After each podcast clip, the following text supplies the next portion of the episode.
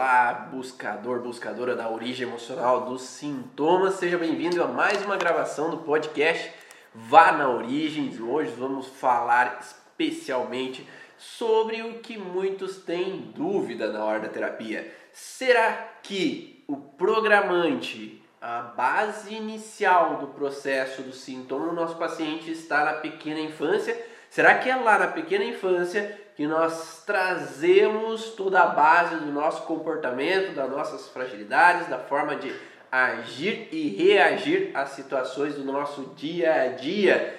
Vamos falar mais a fundo sobre isso. Olá, Cida, tudo bem? Vamos lá. Então, hoje, todo sábado, 7 horas da manhã, tem gravação do podcast Vá na Origens. E essa gravação ela vai para o Spotify, vai para o Deezer, ali a partir de segunda, domingo, segunda-feira ele está lá disponível para você ouvir. Então lá no Spotify você vai poder ouvir, baixar o podcast, vá na Origens e receber essas informações via áudio para que você na academia, na hora que você está viajando, na hora que você precisa e não tem internet, você vai poder ouvir um pouco mais sobre a origem emocional dos sintomas também.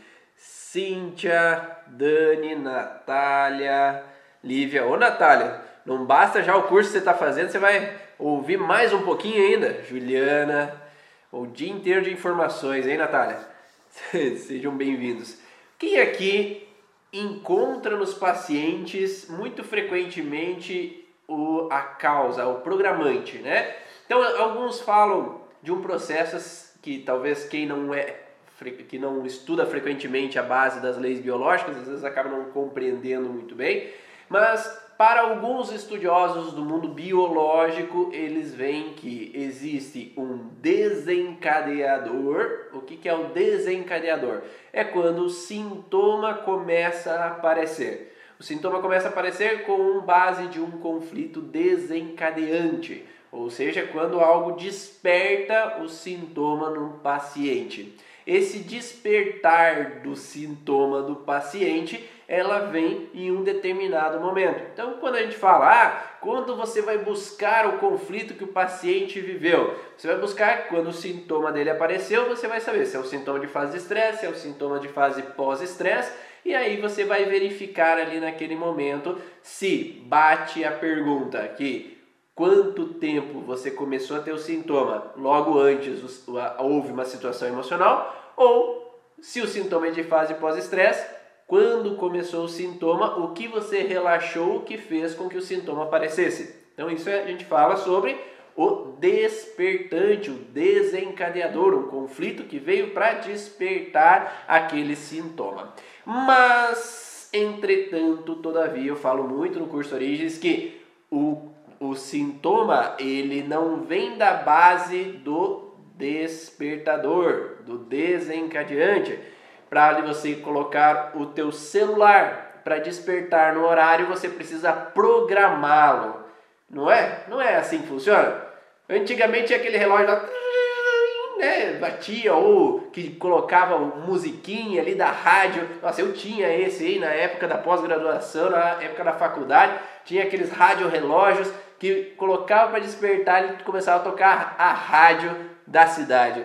E nesse momento, quando você quando desperta a rádio da cidade ali de manhã, quando você acorda, como que despertou? Não vai despertar sozinho.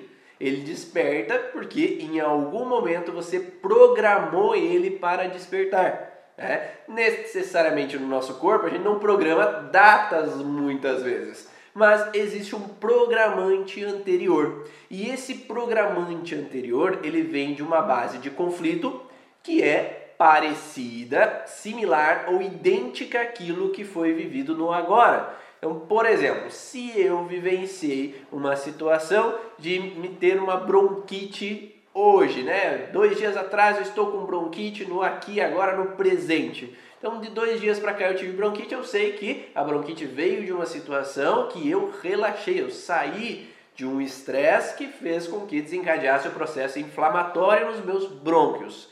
Mas existe uma situação que eu vivi agora de ameaça, de conflito no meu território, de não poder dissuadir alguém que ultrapassa os limites do meu território, que me representa um perigo. Então eu sei que eu estava vivendo há uns dias atrás alguma situação com um sócio, que o paciente estava vivendo uma situação com relação à família, onde ele não podia dissuadir alguma situação que estava acontecendo e quando ele relaxou a bronquite apareceu.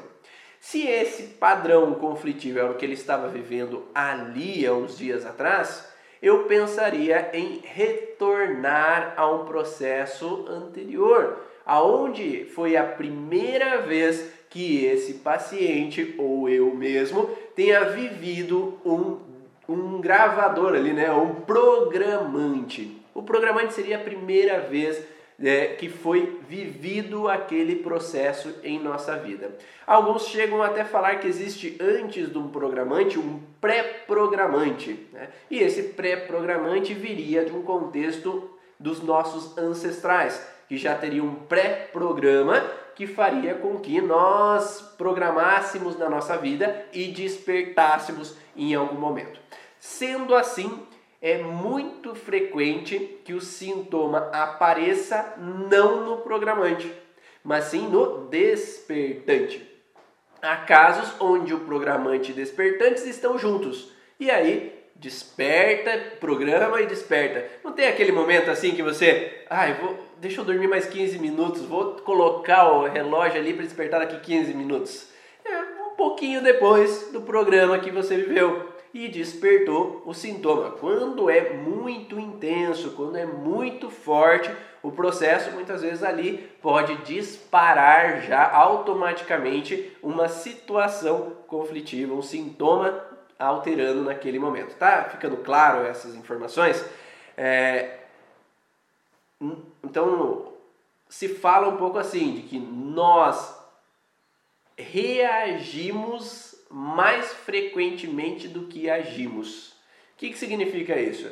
Nós vamos reagir à situação, porque nós vamos repetir a ação, do que criar uma ação.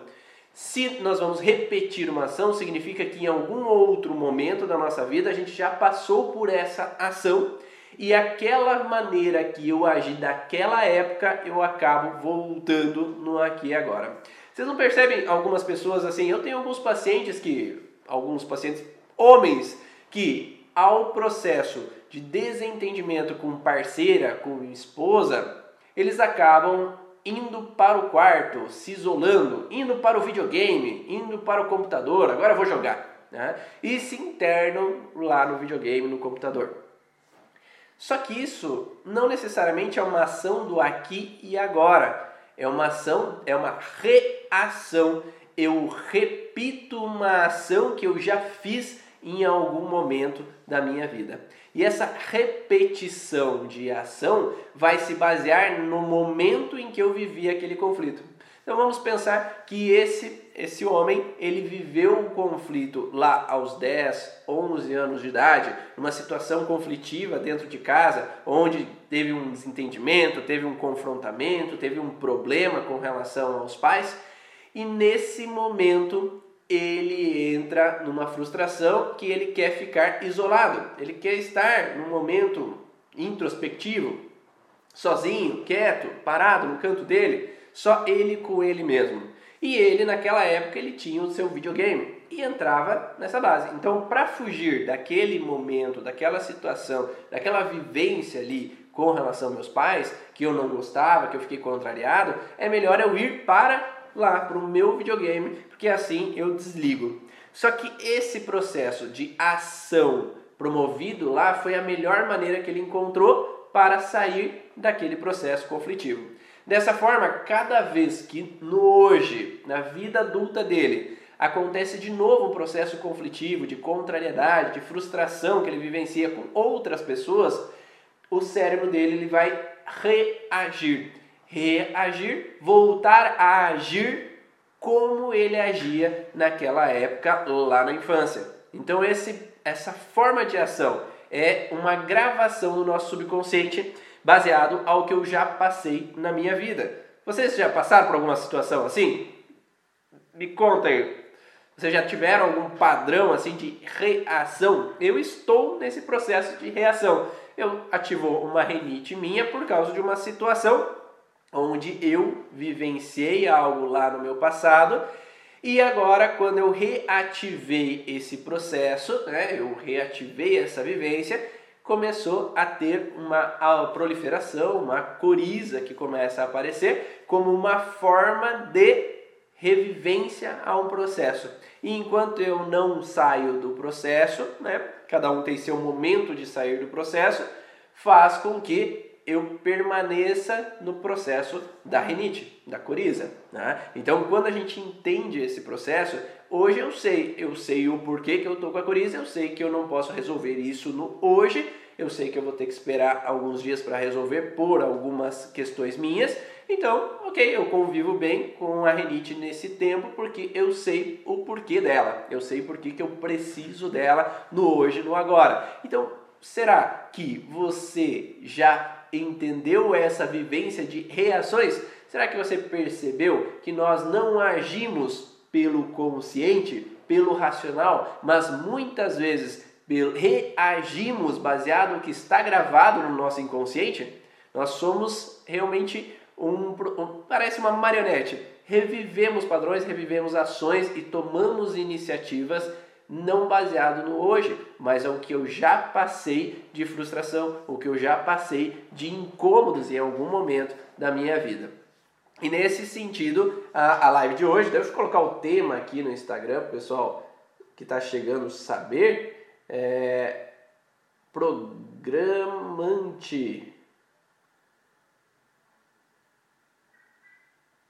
Programante na infância.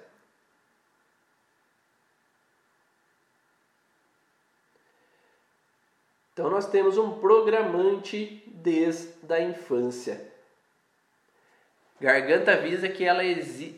a garganta avisa que ela existe com ardência e dificuldade de engolir.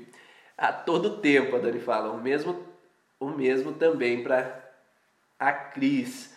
Então, sabendo esse contexto, por que que o programante muito frequentemente ele vem ou faz com que o paciente volte à infância.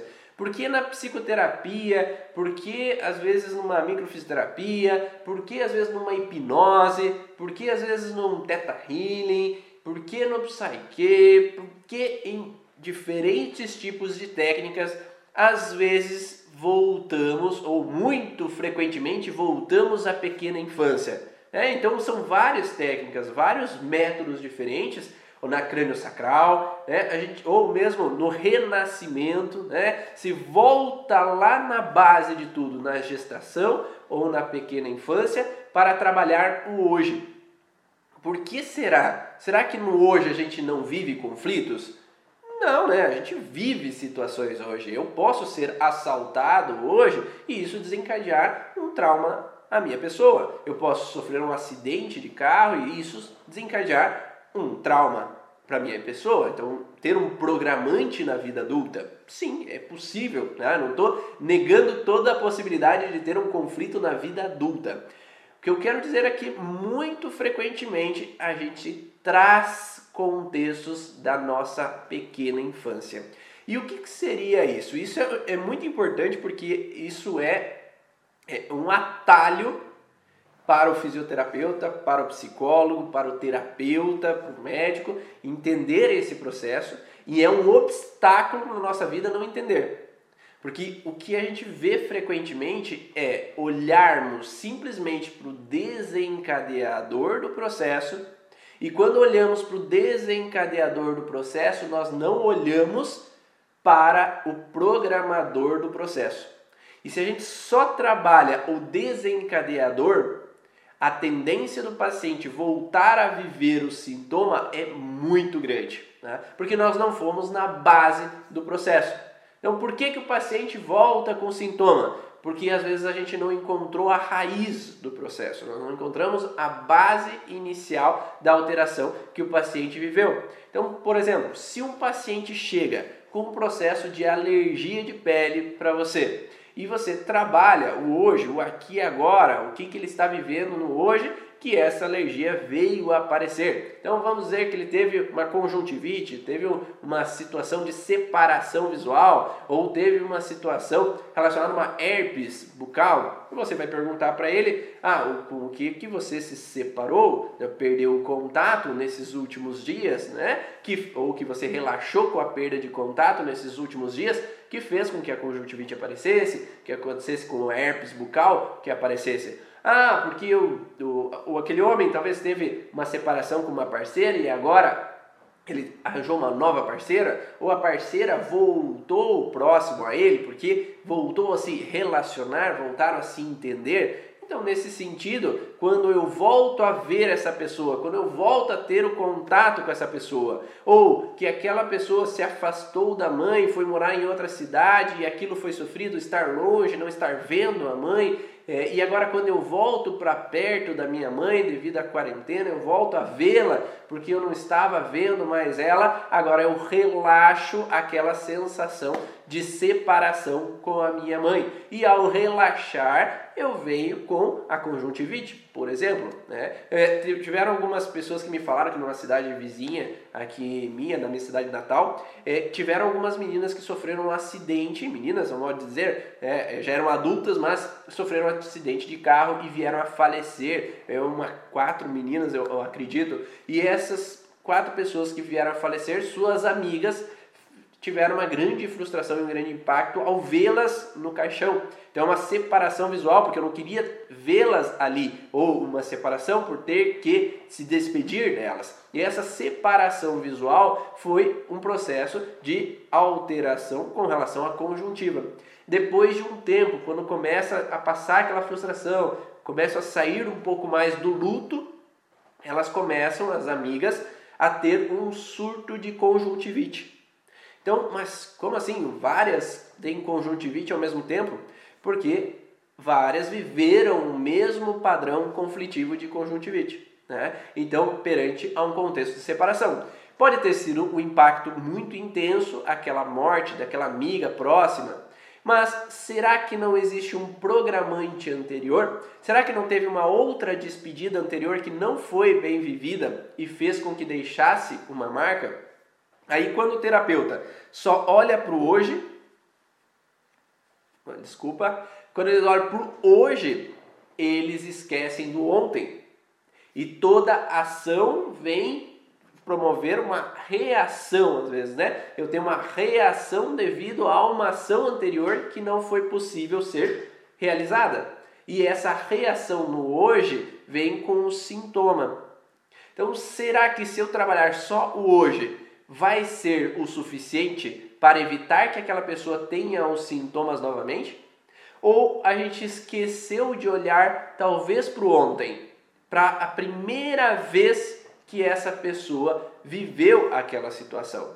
Né? Então imagine um padrão, uma situação de que você tenha vivido nesses últimos tempos que foi talvez frustrante, angustiante, tira um tempo aí agora, tá? Agora, tira um tempo para pensar o que foi nos últimos dias que você viveu numa situação de angústia, ou de tristeza, ou de raiva, ou de frustração, de contrariedade indigesta. Né? Olha um pouquinho para dentro de você, não aqui agora, olha para dentro, olha aonde você sente esse sentimento, em qual lugar do teu corpo você observa que você tem algum sentir. Né? O que, que é o sentir? É que o corpo demonstre alguma, algum sinal. Eu tenho uma tensão na cabeça, eu tenho uma, um aperto no peito, eu tenho uma, algo embrulhando no meu estômago, eu tenho um nó na garganta, eu tenho um palpitar mais forte. Aonde você sente esse sentimento, né? Aonde você vê dentro de você, onde você percebe, onde você sente visceralmente esse sentimento que você viveu nos últimos dias. E parando para sentir esse sentimento, dê uma ampliada, aumente um pouco mais esse sentimento. Deixe ele engrandecer para você sentir ele mais forte, sentir ele mais intenso, perceba ele mais forte dentro de você. Agora percebendo ele, tente voltar. Volte na tua vida para olhar qual foi a primeira situação que aconteceu baseado nisso. Volta lá, tenta intuitivamente regredir a tua vida, regredir no processo de história, voltando nos anos para anteriores agora e tente observar qual foi a primeira situação. Talvez venham imagens, talvez venham datas de quando aconteceu, talvez venha uma outra percepção, um aumento daquela sensação perante aquela primeira situação, talvez que aconteceu aquela situação emocional. E quando a gente nos permite olhar, permite ver o que a gente nunca olhou, sentir o que a gente nunca sentiu, voltar, regredir lá atrás. Pode ser uma, duas, três, quatro vezes, né? Às vezes eu estou vivendo agora com 40 anos de idade, por exemplo, eu volto aos 30, teve um episódio, mas será que teve algo antes? Eu volto lá aos 15, será que teve algo antes? Eu volto lá aos 7, nossa, será que tem algo antes? Eu volto lá aos 3 anos e meio da minha vivência e olho para a primeira situação que eu vivi, aquela angústia, aquela tristeza, aquela raiva, aquela frustração, aquele incômodo que eu vivi ali naquele momento, uma sensação de abandono, de desespero, de desabamento da minha existência. O que foi que você viveu naquele momento? Só você pode sentir aquela situação, aquela emoção, aquela vivência ali naquele momento. E olhando aquele sentimento que você viveu lá, naquele momento, lá atrás, o que estava acontecendo. O que, que aquela pessoa que era você lá atrás, porque no nosso cérebro ele não distingue tempo, né? O tempo, o passado é o que, né? Se dentro de nós tudo permanece no processo, o nosso o inconsciente ele não consegue distinguir o passado do presente ele vivencia no hoje. Então, se eu vivi uma situação de ataque no passado, é como se eu tenho que ficar alerta no hoje, porque é como se eu estivesse ainda vivendo aquela situação. Então, o passado, muitas vezes, no nosso inconsciente, ele não existe. O passado está no presente, o passado é o presente e a gente continua vivendo aquela situação no mesma percepção que aquilo ainda está acontecendo. E se a gente permanece com essa sem dissociar aquilo como já passou, já foi, eu vivo no hoje, eu permaneço naquele sintoma. Nariz, garganta, sensação de abandono com 3 anos, foi nascimento da minha irmã. Ó, a Cris, a Cris conseguiu conectar. Então, 3 anos é a pequena infância, né? E por que que para aquela criança, o qual era a necessidade que aquela criança tinha? O que que aquela criança precisava para ela não se sentir abandonada, né? E voltamos ao princípio da primeira lei biológica. A primeira lei biológica, segundo Hammer, ela diz que todo trauma e conflito ele precisa ser vivido de uma maneira dramática. Dramática, talvez por um adulto, não é um drama. Ah, tua irmã nasceu, não é um problema, não é um grande drama. Tem que ser vivido inesperado, né? Eu fui pego de surpresa, né? Mas não é ser pego de surpresa. Tua mãe estava com a barriga ali, como que tu não sabia disso? Esse é um pensamento de um adulto. Mas para uma criança de 3 anos, será que ela entendia? Será que ela entendia que aquela barriga ia vir um bebezinho? Será que ela pensava que ia nascer uma criança grande já? Será que ela pensava que as coisas não iam mudar, que o colo ia continuar sendo dela? Será que ela ia não, não mudava o pensamento dela? Será que que era que aquela criança especificamente necessitava? E ela não conseguiu ter o que ela não esperava que fosse acontecer e de repente aconteceu. O que não passava pela cabeça daquela criança e de repente foi algo imprevisto para ela. Né, que ela se sentiu paralisada, que ela se sentiu sem reação, qual é o momento específico dessa vivência dessa criança. E quando essa criança se sente no abandono, ela tem algo no nariz, na garganta, ali com essa interpretação, que a Cris tinha falado logo em cima nos comentários, de uma questão da garganta, né? Então, o que, que ela pode ter percebido, aquela criança, qual foi o sentimento, qual foi a emoção que ela sentiu? Que terceiro ponto, dramático, inesperado e vivido no isolamento, sem poder compartilhar. Qual era a necessidade dessa criança que ela não pôde compartilhar, como ela não pôde dizer, ela não pôde expressar. Até porque uma criança de 3 anos às vezes não sabe expressar o seu sentimento, não sabe expressar a sua emoção. Ela pode se sentir não entendida, não compreendida, porque ela imagina que o pai e a mãe já deveriam estar entendendo o que ela está pensando. Porque se ela é capaz de ler a mente dos pais, como que os pais não conseguem ler a minha mente e entender o que eu quero, o que eu desejo, o que eu anseio? Então aquela criança ela vive num sofrimento calada, ela não pôde expressar. Cris, o que você queria ter expressado e não pôde para tua mãe e para teu pai? O que será que ficou preso para aquela criança que ela não pôde dizer, que ela não pôde falar? Então, o conflito, para ser conflito, ele tem que ser vivido de uma forma no isolamento, de não compartilhar, não falar. E o que, que uma criança na pequena infância pode fazer se ela não sabe expressar, se ela não pode falar, porque talvez ainda não aprendeu a falar? Então, se a base de um conflito é poder compartilhar, naquele momento, se eu não posso e não sei compartilhar, já é uma propensão maior a uma criança da pequena infância ter um trauma, ter um conflito dentro dela de não entendimento, de não poder se sentir acolhida, não poder compartilhar aquilo que eu sinto, aquilo que eu vivencio, aquilo que eu gostaria que fosse diferente. E por isso que Geralmente um programante vem lá da nossa infância, nossa pequena infância, porque nessa fase a gente tem mais dificuldades nesse padrão. Ah, e isso também acontece com os adultos que têm a dor de garganta? Sim, Luclé. A Cris falou que ela teve dores de garganta nos últimos tempos. E a dor de garganta dela não vinha pela situação do hoje, eu pedi ali, como para vocês todos, que voltassem à primeira situação que veio aquele padrão. E a dor de garganta do adulto, às vezes, não é do adulto, é a representação da criança.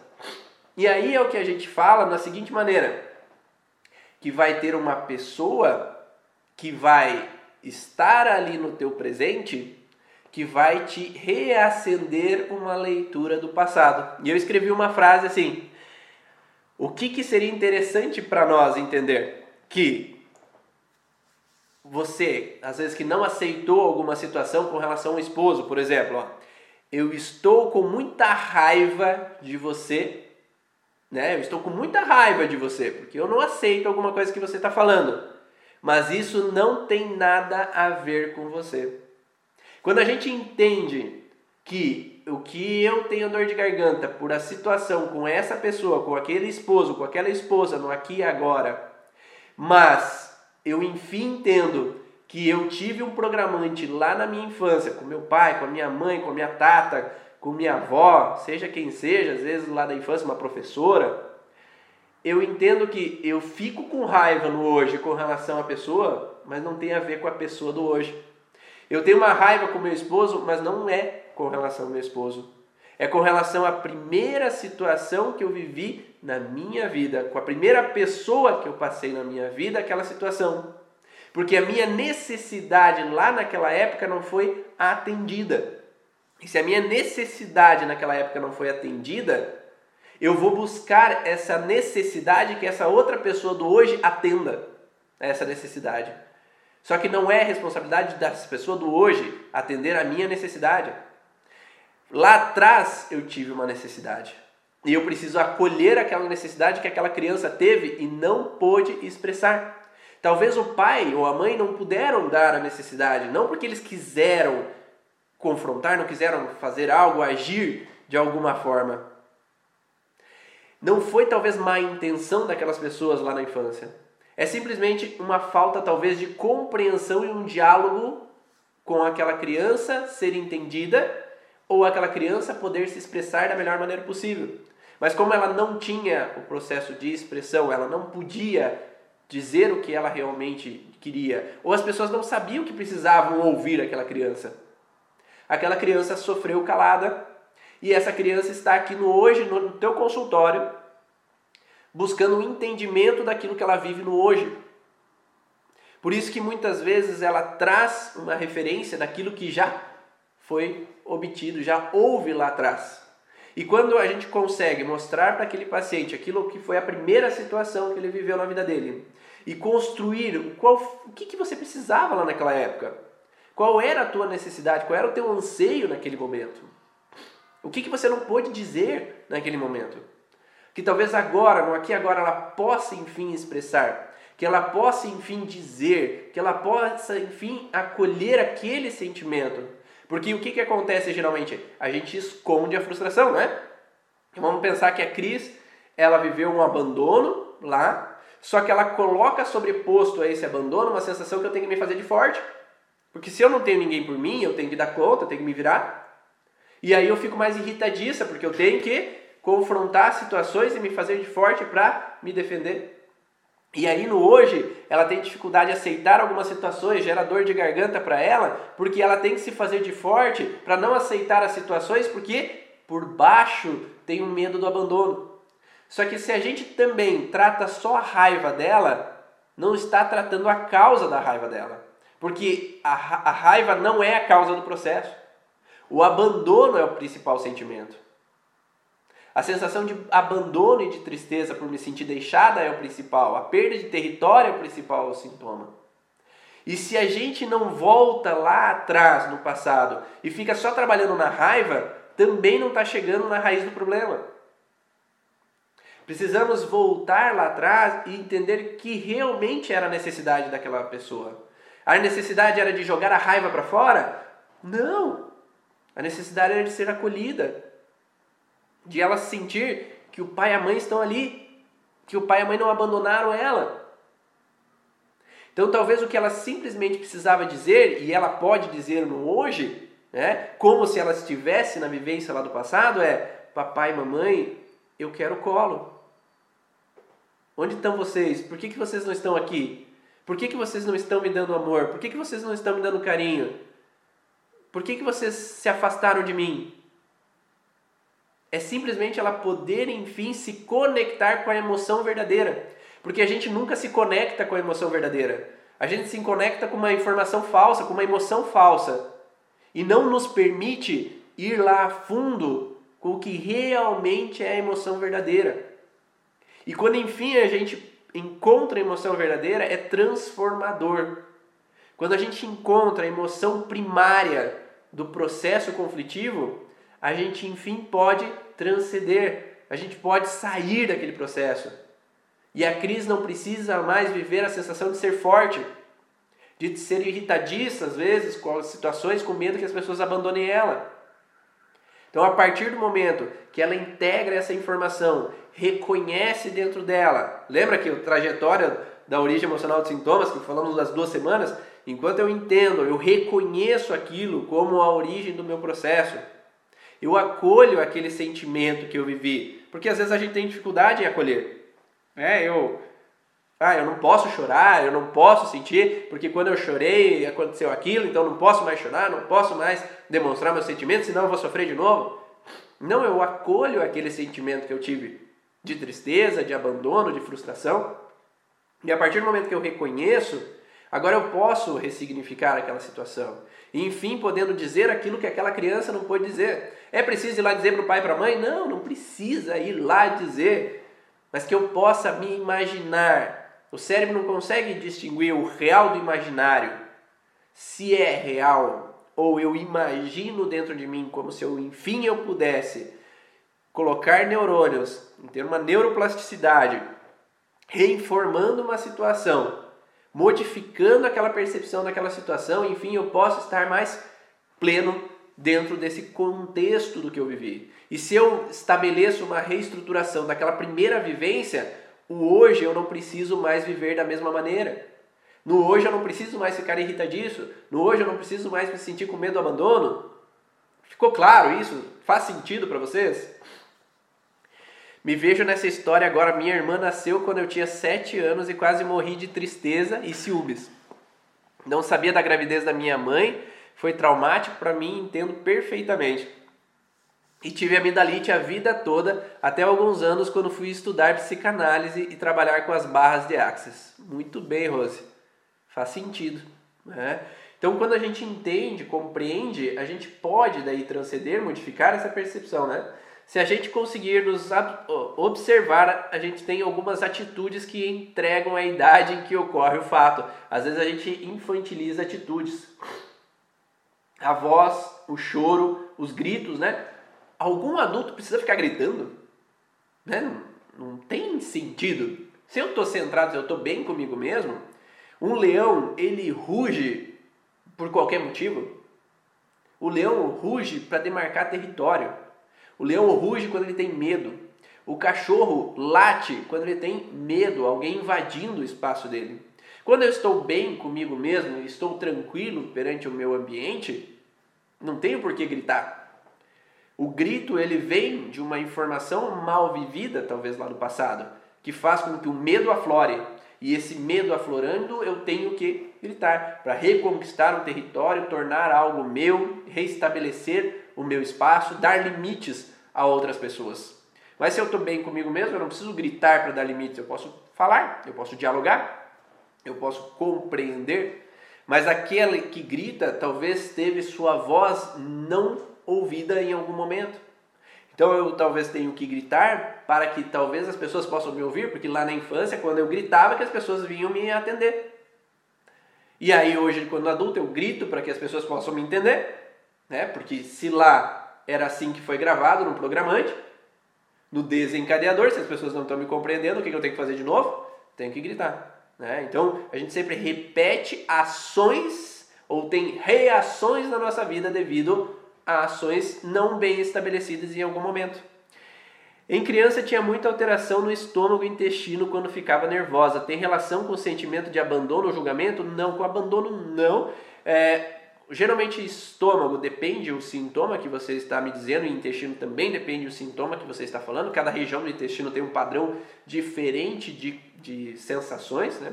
Geralmente, geralmente passamos por uma situação de contrariedade indigesta, uma raiva indigesta, seria mais uma raiva, uma irritabilidade, é, uma contrariedade, um não digerir muito bem uma situação, uma sujeira que aconteceu, então uma contrariedade indigesta, mais voltado para esse contexto que poderia estar num padrão de alteração com relação a essa percepção, né?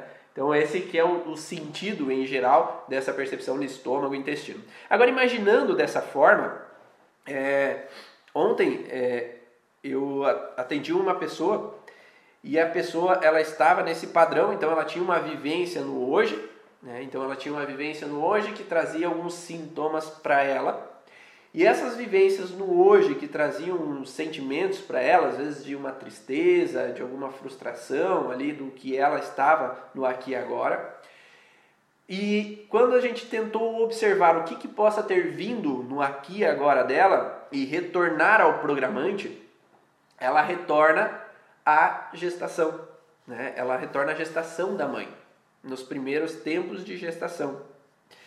E aí o que ela vive nos primeiros tempos de gestação, ela é uma reativação, na verdade é a primeira programação daquele sentimento que ela tinha na vida adulta, da tristeza, né, da sensação de frustração e de culpa, até mesmo que ela tinha na vida adulta. Mas se a gente tenta trabalhar as culpas do hoje é, e observar o que gera tristeza, o que gera a culpa dela no hoje, ela a vida inteira fez terapia, ela a vida inteira buscou em outras ferramentas olhar para o hoje, para o hoje, para o aqui e agora. Mas ali a gente voltou à programação do processo. Por que, que ela tem que ter tristeza? Por que, que ela tem que ter a sensação de culpa? E quando ela volta àquela sensação inicial, ela se estabelece e vincula-se à gestação, onde ela tinha gêmeos, ela era gemelar, ela tinha irmãos gêmeos na gestação, e naquele momento a frustração maior dela era de perda, a perca do irmão dela. E essa perca do irmão dela é, na verdade, atendi duas pessoas nesse sentido ontem, né? A perca do irmão dela representou para ela uma sensação de separação. E sempre que na vida dela ela vivenciasse separações, que alguém vai viajar, que alguém se afasta, que ela perde alguém de vista, ela restaurava o medo de mortes. Que alguém vai ir e não vai voltar. Que as pessoas vão sofrer um acidente, que alguma tragédia vai acontecer, que vão me deixar. E aquela angústia, aquela tristeza voltava. E quando ela pôde se conectar com esse momento da gestação, onde o irmão me deixa, ele vai embora, ele falece, que é um gêmeo devanescente, né? Então muitas gestações acontecem em gemelares e às vezes nem sempre os dois vingam. Às vezes um ele é ou abortado ou reabsorvido pela mãe ou reabsorvido pelo outro feto. Naquele caso, houve uma reabsorção pelo corpo da mãe. E aquela criança é como se aquela pessoa falou que ela como se ela fosse sugada embora. E ela foi deixada. Então, o que, que aquela criança, qual era a necessidade daquele feto? Qual era a necessidade? Qual era o objetivo? O que, que ele queria, aquele feto? Ele queria simplesmente que meu irmão fique comigo. Queria entender por que, que meu irmão me deixa, por que, que meu irmão se afasta, por que, que ele vai embora. Por que, que ele se afastou nesse momento? E aí, quando ele se afastou nesse momento, eu entro numa sensação de não dito, né? Eu não pude expressar, eu não pude dizer, eu não pude realmente me conectar com esse sentimento. Tá? Não dá para ficar falando coisa com o pessoal do Mastermind que eles ficam só querendo me analisar, né? Só porque eu analiso vocês, vocês querem me analisar, né, Olivia? Que isso, Olivia? Então, quando eu entro em contato com aquele sentimento, com aquela emoção daquele momento, percebo que realmente eu senti naquele momento e eu posso, enfim, falar o que eu queria falar, realmente expressar aquilo que eu queria expressar. Aí eu posso, enfim, me conectar com a emoção verdadeira do momento e entender e modificar aquela percepção. Por mais que foi duro, por mais que foi difícil, por mais que era um gemelar, é uma grande ruptura, metade minha foi embora. Né? Eu perdo um pedaço, eu perco um pedaço de mim.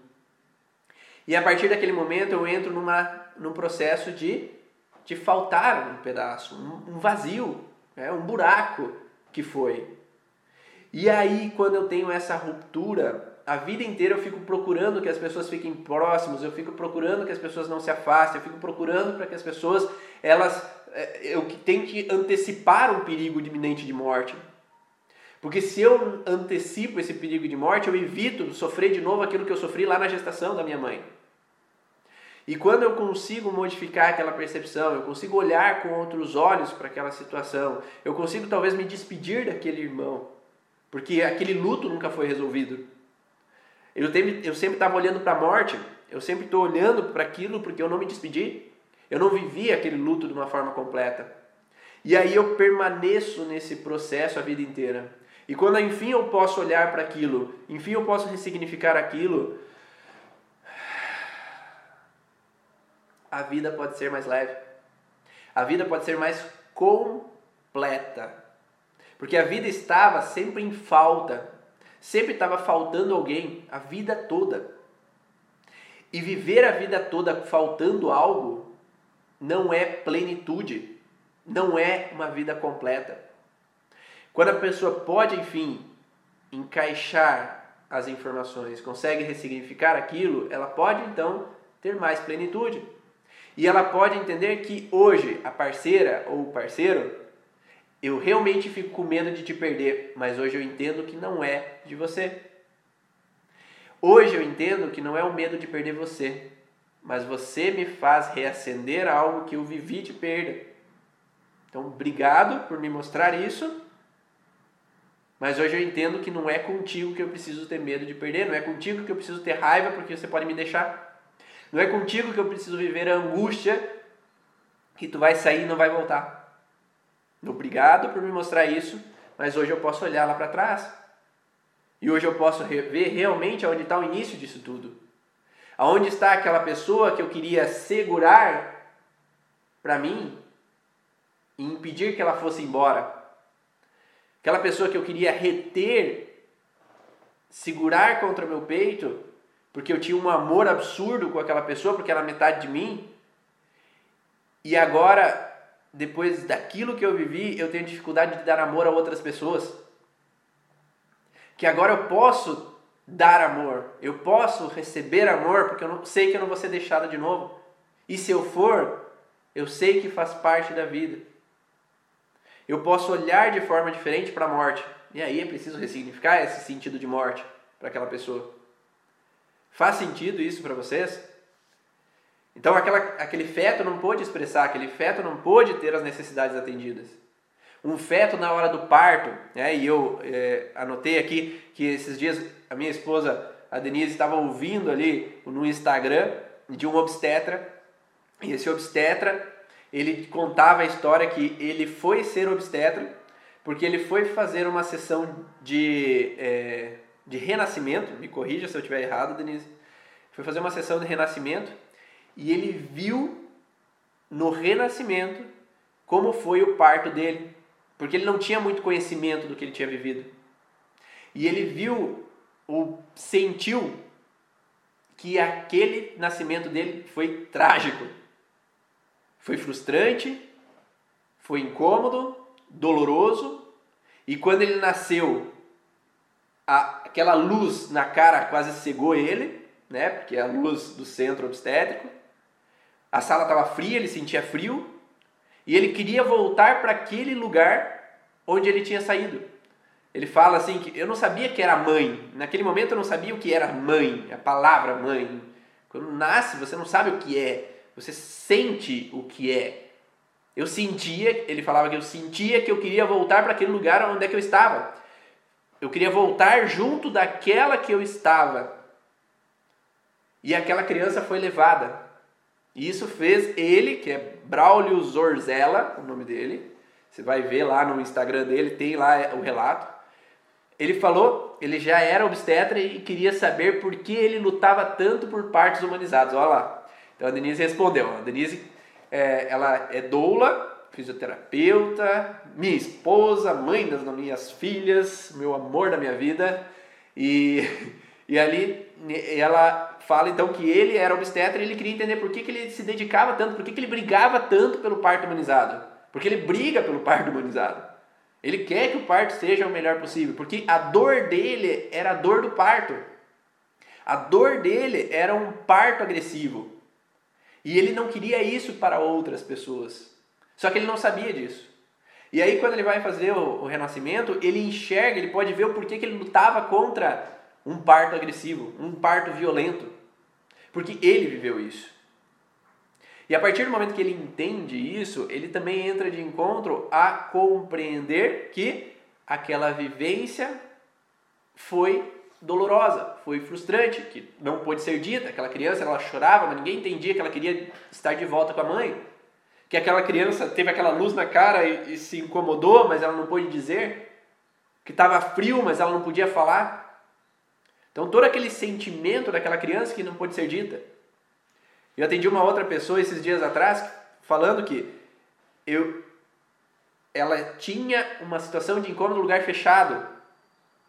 E aí quando a gente volta no programante, né, porque o lugar fechado, ah, eu, eu sinto que ó, o elevador não vai abrir eu vou ficar presa aqui, eu sinto que eu tenho que abrir as janelas de casa, eu me sinto apertada aqui dentro, eu me sinto que no, no, no avião eu vou ficar fechado e não vou conseguir sair.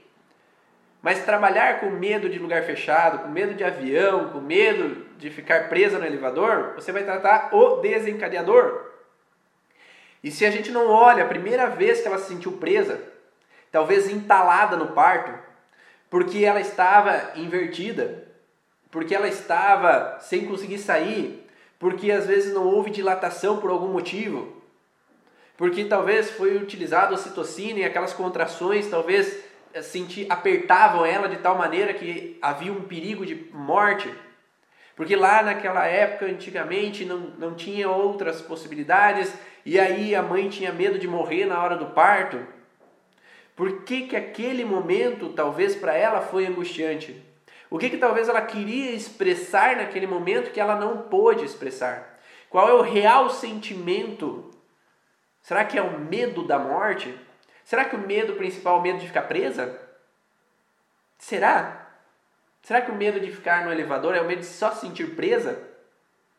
A angústia toda, a síndrome do pânico que dá, será que é só por ser sentir presa? E aí quando a gente volta no sentimento inicial, a gente começa a perceber que não é só ficar presa. Que tem um sentimento por trás, tem uma emoção por trás, tem um sentir por trás que antes de qualquer coisa a gente sente.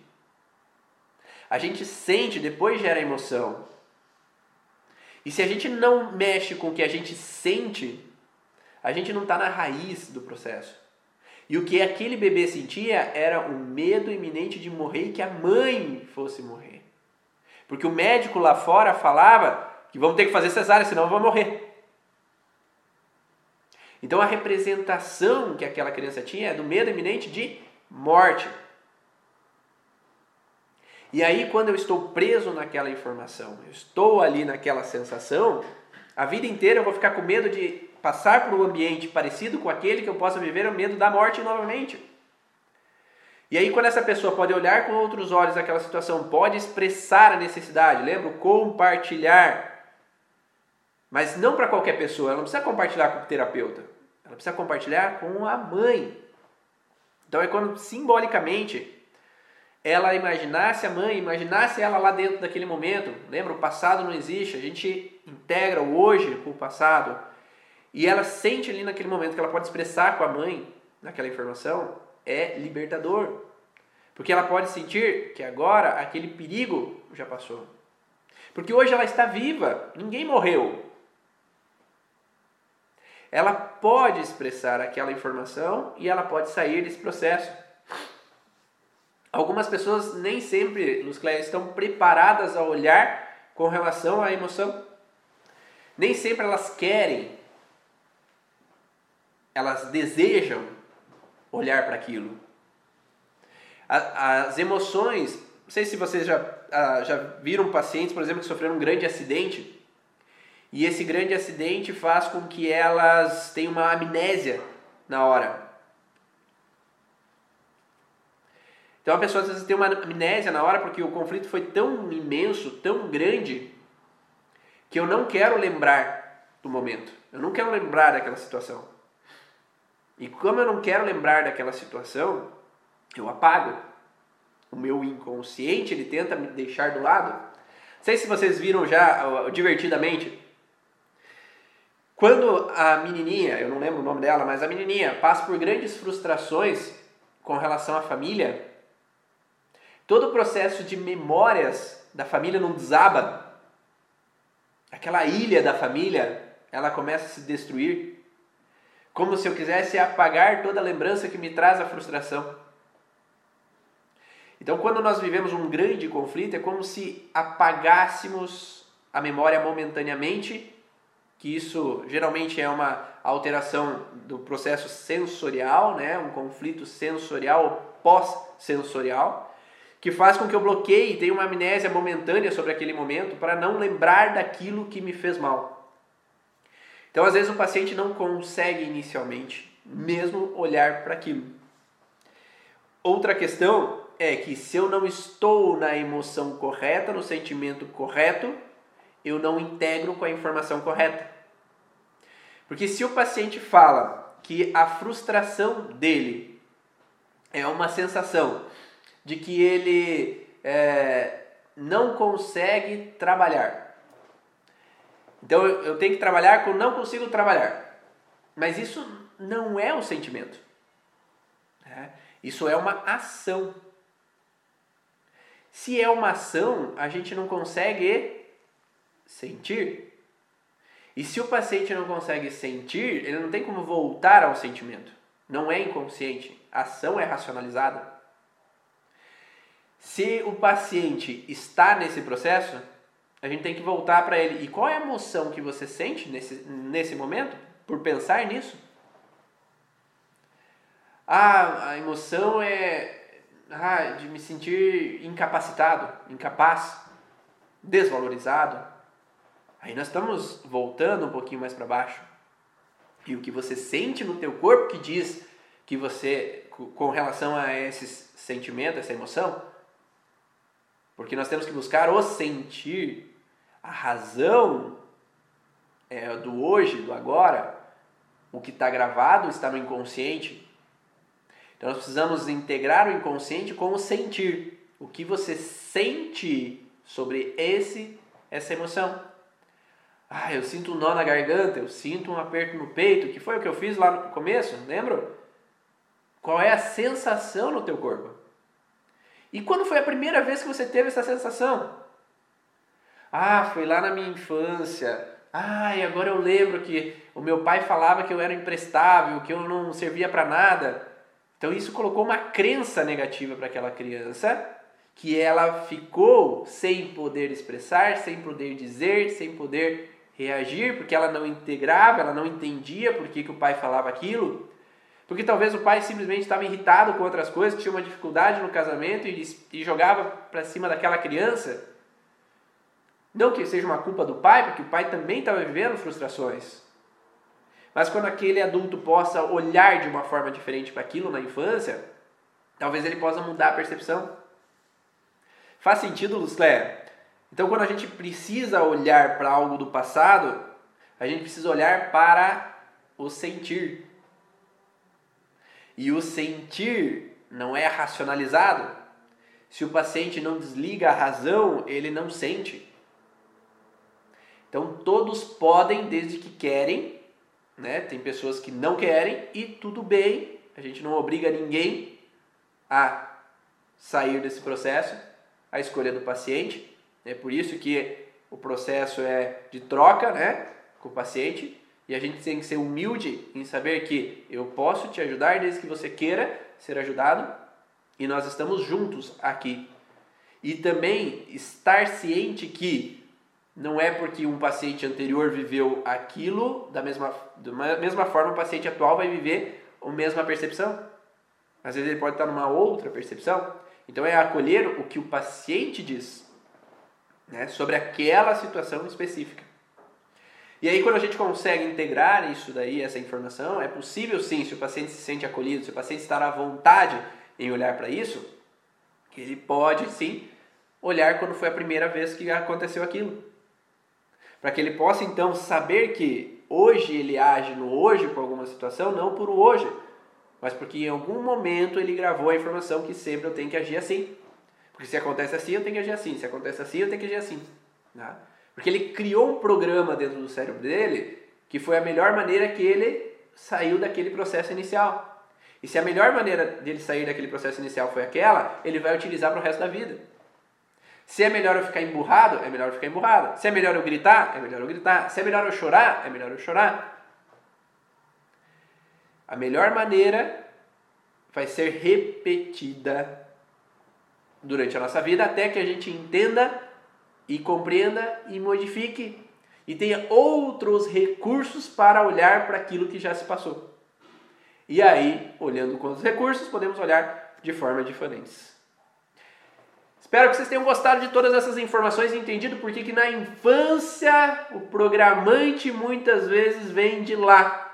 Por que, que aquele programante se instala lá? Na infância, na gestação, muitas vezes porque há o não dito, não acolhimento, a não expressão, a não diálogo. Por isso que eu falo tanto, pais, dialoguem com seus filhos, conversem, permitam com que eles possam expressar o que eles sentem. Porque a partir do momento que eles podem expressar o que eles sentem, você evita com que tenha gravado para o resto da vida algumas informações. E lembrando que segunda-feira inicia a sétima turma do curso Origens Profissional de forma online. Então, dois anos para você acessar todo o conteúdo, todas as informações do curso Origens. Vem e rever quantas vezes quiser, são mais de 75 horas aulas e mais bônus lá que estão presentes dentro da plataforma para você assistir. Né? Então, se você tem interesse em entrar na próxima turma, aguarde segunda-feira, abre a inscrição até domingo, mas quanto antes você entrar, você vai ter alguns benefícios de acessar o material antes, ter mais informações, ter mais conhecimento sobre a origem emocional dos sintomas. E a semana que vem temos várias lives especiais aí com o pessoal de ponta do conhecimento da origem emocional dos sintomas. Um grande abraço e eu te vejo na próxima aula, na segunda-feira, na live especial que a gente vai ter com a Paula, aluna do curso Origens. É, Para o curso Origens, segunda-feira eu mando no Instagram uma divulgação com relação a como fazer as inscrições para o curso Origens. Ou para quem está cadastrado no workshop Terapeuta da Origem, vai receber o conteúdo lá, como se cadastrar. Se você quer ainda ver as aulas do workshop, basta se cadastrar é, www.cursoorigens.com/workshop e ainda você vai conseguir assistir as três aulas da semana dessa semana agora do workshop terapeuta da origem. Tá? E amanhã às nove e meia da manhã vai ter uma live com o Marcelo tá? sobre o projeto deles Cérebros. Tá? Então, nove e meia da manhã, se você quiser saber um pouco mais sobre algumas pesquisas científicas que a gente pode integrar dentro das leis biológicas da origem emocional dos sintomas, eu vou falar um pouco mais sobre isso. Tchau!